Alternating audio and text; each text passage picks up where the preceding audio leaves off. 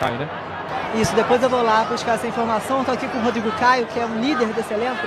Rodrigo, um jogo muito quente, um clássico com um gol de um menino e um time muito jovem demonstrando muita maturidade. Como é que você descreve a atuação do Flamengo hoje?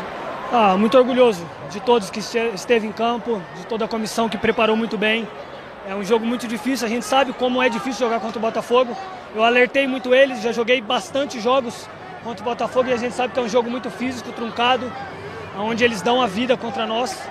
Mas a equipe se comportou muito bem, conseguimos fazer um grande jogo. É, defensivamente fomos muito competitivos. Essa é a forma para que a gente consiga alcançar objetivos no futuro. Queria falar um pouco de você, né? Seu terceiro jogo na temporada, seu segundo jogo seguido que você consegue jogar a partida inteira. Como é que você se sente? O que passa na sua cabeça? Olha, é, muitos dias difíceis, é, mas como eu sempre falo, é, eu sou uma, uma pessoa que eu não desisto nunca dos meus sonhos. Eu vou em busca, tento dar o meu melhor. Tem dias que é complicado pela, pelas, pelas dores, mas a gente está firme e forte. Importante de eu, de eu, entrar dentro de campo, poder ajudar, é o que eu quero. É, eu quero estar dentro de campo sempre, ajudando meus companheiros, ajudando o clube que que eu tanto amo. Então, feliz, feliz pelo jogo, pela vitória e que a gente possa continuar nessa pegada para que a gente possa alcançar nossos objetivos. Ao mesmo tempo, foi um jogo confuso, falando no entorno, torcedor invadindo, arbitragem. Como é que você descreve isso? Ah, a gente sabe como, como funciona um clássico. É, o Botafogo sempre nos cria muitas dificuldades. É, sabemos da, do calor que é esse jogo, mas o importante é que a gente se controlou bem. Tivemos é, uma, uma, parte disciplinar muito boa, que nenhum jogador saiu expulso. Da equipe deles saíram dois. Então a equipe está de parabéns por manter o controle, a disciplina dentro do jogo.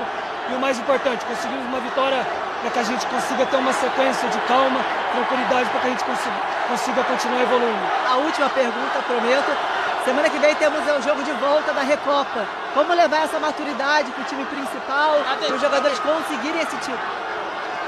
Primeiro, é, eu acho que o mais importante é a gente colocar na nossa cabeça que a gente precisa ser um time coletivo.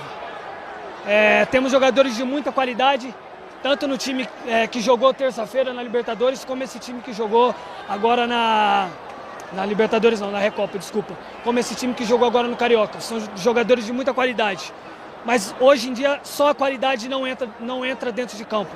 Se a gente não correr, se a gente não se dedicar, se a gente não, não, não deixar a vida dentro de campo, a gente não consegue nossos objetivos. Então, que a gente possa entrar dessa forma. Precisamos é, suar sangue dentro, do, dentro da, da partida. É, sabemos que o jogo será muito difícil. É, estamos com, com resultado negativo, mas eu confio plenamente na nossa equipe, independente de quem o, o Mister escolher para entrar na terça-feira. Tenho certeza que a equipe vai fazer uma grande partida. Vamos é, conseguir a virada e vamos sair com o título porque a gente merece. Obrigada, Rodrigo Caio.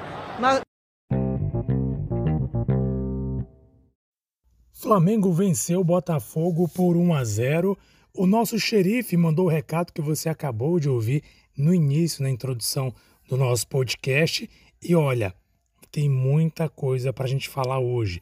Vamos falar sobre o clássico de Botafogo, Flamengo e Botafogo, falar também da questão do Rodrigo Caio e principalmente o que pode acontecer no jogo de amanhã entre Flamengo e Independente Del Vale. Isso e muito mais, nós vamos falar aqui agora no seu, no meu, nosso podcast Mengão em Foco, nós já estamos no ar. Está entrando no ar o seu podcast Domingão. Mengão em Foco. Apresentação: Jesus e TH. Muito bem, nação rubro-negra, jogão entre Flamengo e Botafogo. Flamengo venceu e haja chororô.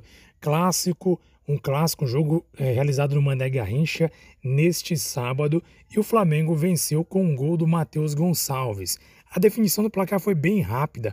Aos 42 segundos do primeiro tempo, Matheus Gonçalves intercepta uma bola numa troca de passes do Botafogo e marca um golaço, um belíssimo gol no canto alto do goleiro do Botafogo, sem chances, né? Invade a área e chuta no canto alto com muita personalidade e faz o primeiro e único gol da partida do Mengão Queridão, sagrando-se vencedor da partida. Durante todo o jogo, a gente percebe uma coisa que vai ser fruto de muito comentário durante a semana. Eu faço questão de comentar, trazer para vocês, que foi o empenho dos garotos. Olha, deu gosto ver esse jogo, porque a gente pôde ver mais uma vez um Flamengo com raça, um Flamengo com vontade, brigando por cada centímetro do campo. Você vê jogadores ali, a molecada principalmente, brigando em cima, dando carrinho, eh, chegando forte, chegando firme, dividindo bolas, é, marcando alto, marcação alta, foi algo muito interessante se ver. A gente viu os moleques ali, tinha uma hora que você via uma linha de quatro, cinco jogadores no campo ali é, ofensivo, no campo defensivo do Botafogo e até o meio de campo. Ou seja, tinha ali uma linha bem alta durante o jogo. A molecada marcou alto e fez seu papel. Vibração a cada bola roubada, a cada bola é, interceptada, a cada jogada ali, principalmente o time conseguia impedir que o Botafogo avançasse, e isso foi algo que a gente pode sim, com certeza, nesse momento elogiar bastante nesse jogo. A atuação dos zagueiros também é digna é, de muita. de muita. A gente comentar e dizer que foi muito boa a atuação, digna de muitos elogios.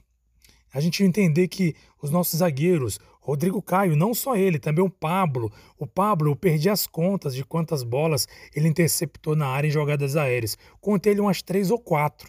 Eu acho que foi por aí, quatro ou cinco bolas na área que o Pablo, em todas elas chegavam ali, principalmente de cabeça cortando fora. Olha, o que a gente. algo que precisa nem comentar o jogo maravilhoso do Rodrigo Caio, mais uma vez jogando muito bem, nosso melhor zagueiro de longe.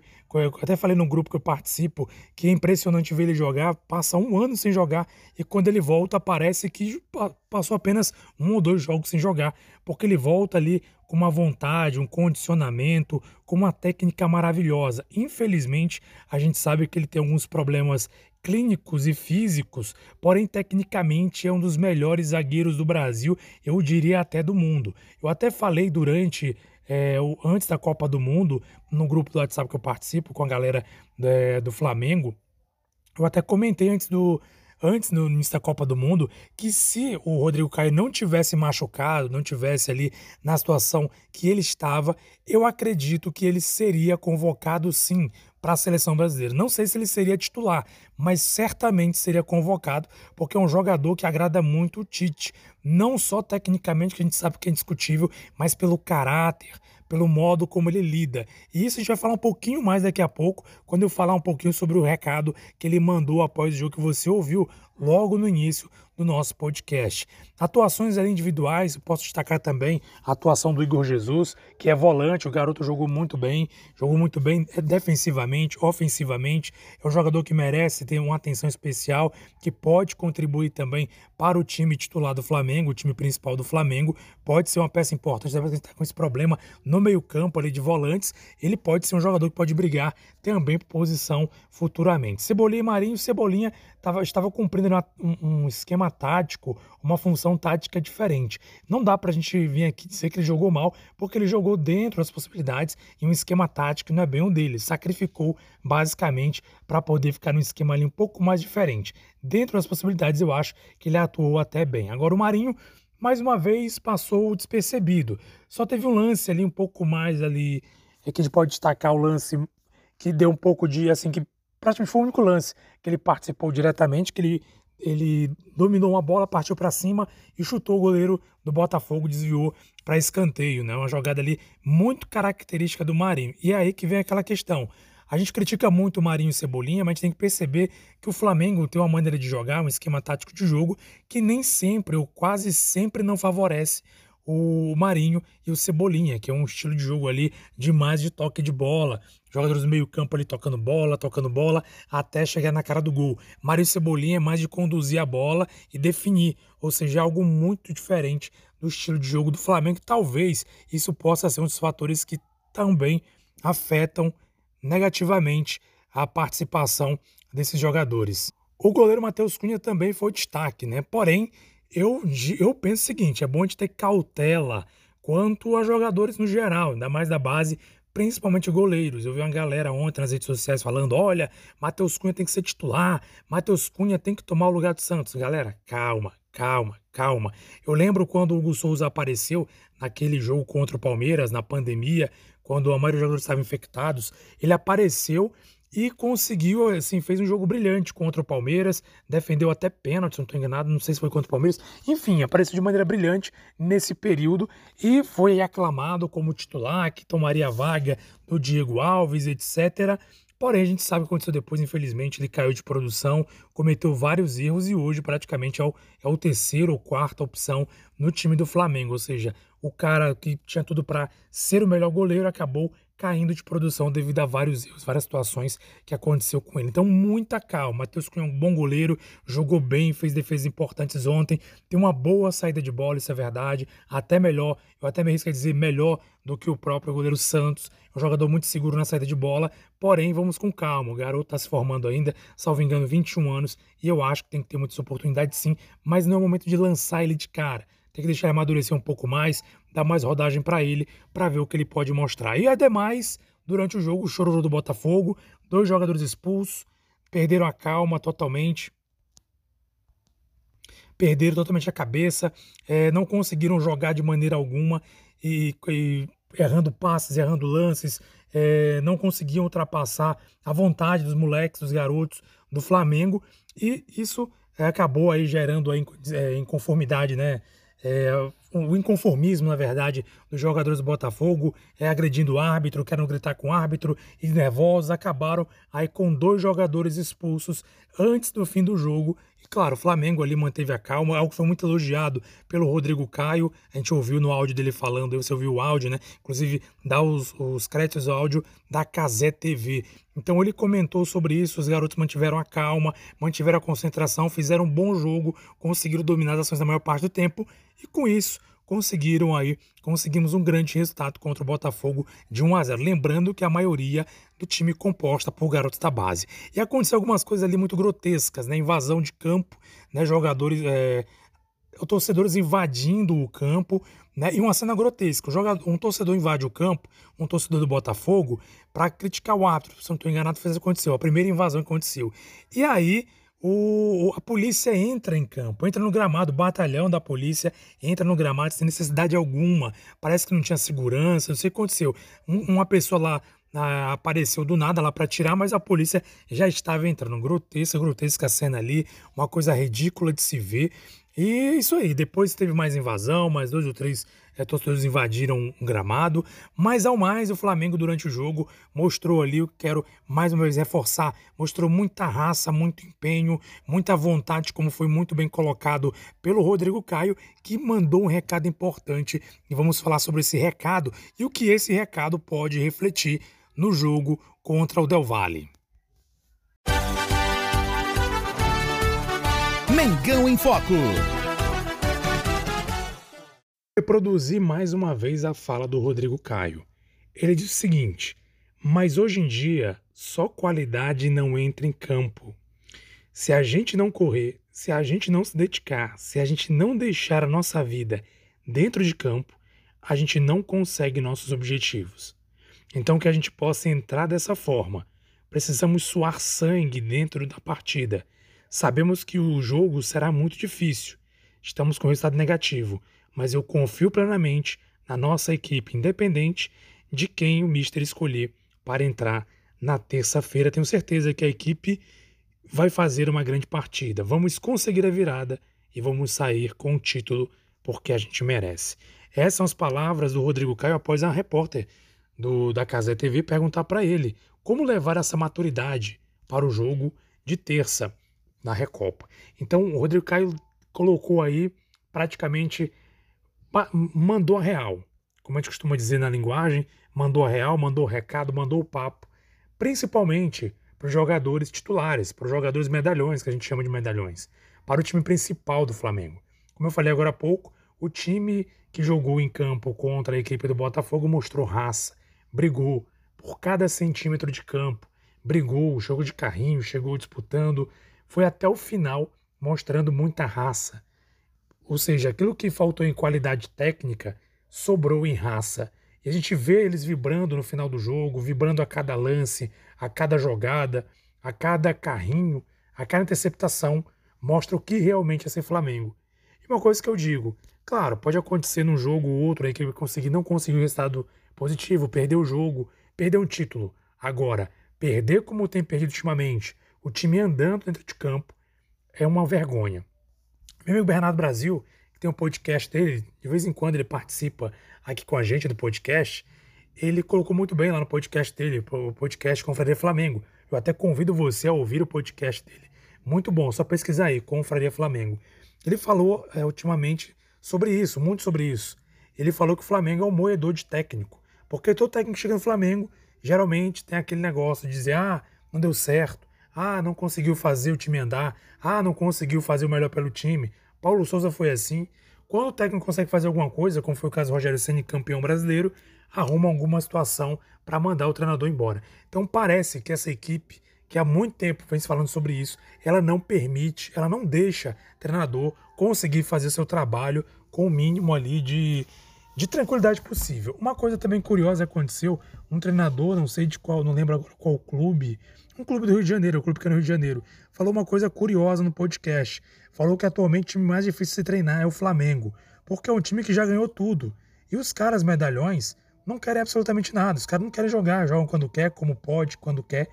Primeiro eles escancaram isso. E depois, esse jogo do, que o Rodrigo Caio falou no sábado, contra o Botafogo, as palavras de Rodrigo Caio mandou o recado principalmente para a galera aí que joga no time principal. Ou seja, no Maracanã, pode ter certeza, então você vai cobrar raça, vai cobrar que o jogador se empenhe, porque não vão aceitar menos que isso depois de ver a molecada dar a vida, dar o sangue no clássico contra o Botafogo. O que será que a gente pode esperar nesse jogo de amanhã contra o Del Valle?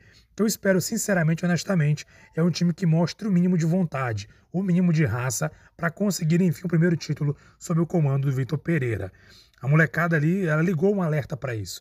A gente sabe, infelizmente, tenho falado aqui há um bom tempo, já três ou quatro episódios, que a gente sabe que o nosso torcedor, infelizmente, muitas vezes é enganado. E muitos deles não têm essa, esse discernimento.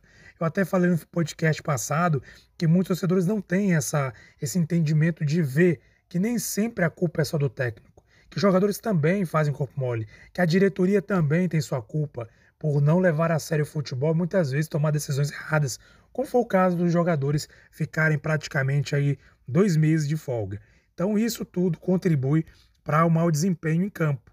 Então a gente tem que abrir mais olhos para isso. E as palavras de Rodrigo Caio com certeza e fora também a atuação da molecada ligou o alerta, o sinal alerta para o time principal do Flamengo, que precisa mostrar pelo menos um pouco mais de raça, porque técnica é indiscutível, a gente sabe que tem jogadores com muita qualidade. Agora está faltando muita raça, né? Muita raça, e é isso que eu creio que a torcida vai cobrar muito no jogo de amanhã contra o Del Valle. Eu quero a sua opinião também. Coloque sua opinião, o que você acha? Nosso capitão, nosso xerifão Rodrigo Caio já é para entrar em campo com a braçadeira titular, na minha opinião, ele já pode ser titular. Claro, tem que ver as condições físicas, as condições é, físicas, principalmente clínicas dele, para ver se realmente ele pode. Mas eu creio que pode, que já é o segundo jogo que ele joga completo. Então acredito que ele já está bem melhor para poder disputar um jogo. É, mas tem que também levar em conta que o jogo pode ser mais pegado por ser uma final. Então tem que analisar, avaliar tudo isso. Mas eu creio que vale a pena experimentar o Rodrigo Caio. Se não nesse jogo agora da final, nos próximos jogos ele entrar. E, na minha opinião, ele tem vaga assim como titular. Agora que briguem aí o Davi Luiz, que brigue aí o Fabrício Bruno, eu acho, na minha opinião, que deveria ser Rodrigo Caio e Fabrício Bruno. Estão em melhores condições. O Davi Luiz muito mal ultimamente. Minha opinião é essa. Eu quero saber a sua. Se você acompanha no Spotify, peço que você deixe aí sua opinião. Deixo sempre uma enquete, uma pergunta ou um espaço para você comentar e no próximo episódio traremos aqui é, a sua fala aqui, colocando, colocando aqui a sua opinião no ar, trazendo sua opinião no ar. É só participar com a gente aí através do Spotify, colocando sua opinião, o que você acha de, desse time, o que você achou das declarações do Rodrigo Caio, o que você acha dele como titular, é para ele ser titular ou não, e o que vai acontecer no jogo de amanhã contra o Del Valle. A expectativa é muito grande. E quarta-feira estaremos de volta trazendo aqui o pós-jogo, independentemente, claro, do que acontecer porque nós somos Mengão, aqui é Mengão em Foco. Um abraço para vocês, Trações Rubro-Negras, e até quarta-feira. Uma vez Flamengo, sempre Flamengo, Flamengo sempre é o